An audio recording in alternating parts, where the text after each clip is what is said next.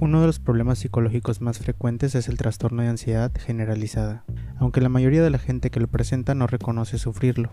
Una persona que padece TAC tiene un grado de preocupación muy superior al que se esperaría ante la realidad que está viviendo. El individuo se siente muy tenso, tiene la sensación de que algo malo va a suceder pero no sabe exactamente qué es, y no identifica ningún problema en su vida que sea tan amenazante como para estar tan intranquilo y preocupado.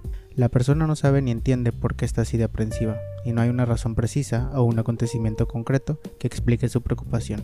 Además de sentirse tensa por la angustia de que algo malo va a suceder, pueden aparecer distintos síntomas como palpitaciones, temblor, sudoración, mareos, dificultad para respirar, sequedad en la boca o sensación de mareo. Es un estado de alerta permanente pero sin entender por qué se siente así, ya que no existe una amenaza inminente. Es común que se diagnostique TAC a partir de una consulta al psicólogo o el psiquiatra, por un problema de depresión mayor. También se da más frecuente entre las personas mayores de 60 y las diagnostican cuando acuden al médico por otro tipo de dolencia. Además, ese estado de preocupación constante los hace más vulnerables al abuso de sustancias con efecto sedante, como el alcohol o el consumo de ansiolíticos.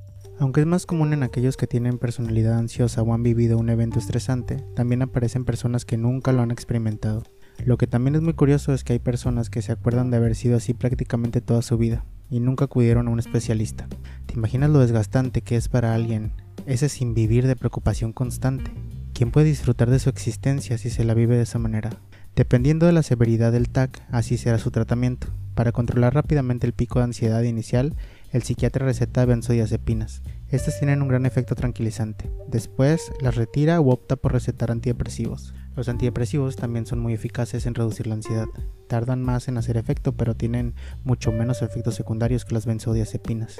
Parte vital de este tratamiento es la psicoterapia. El paciente va a aprender a controlar las reacciones físicas y mentales que la detonan y con ello prevenir que pase en el futuro.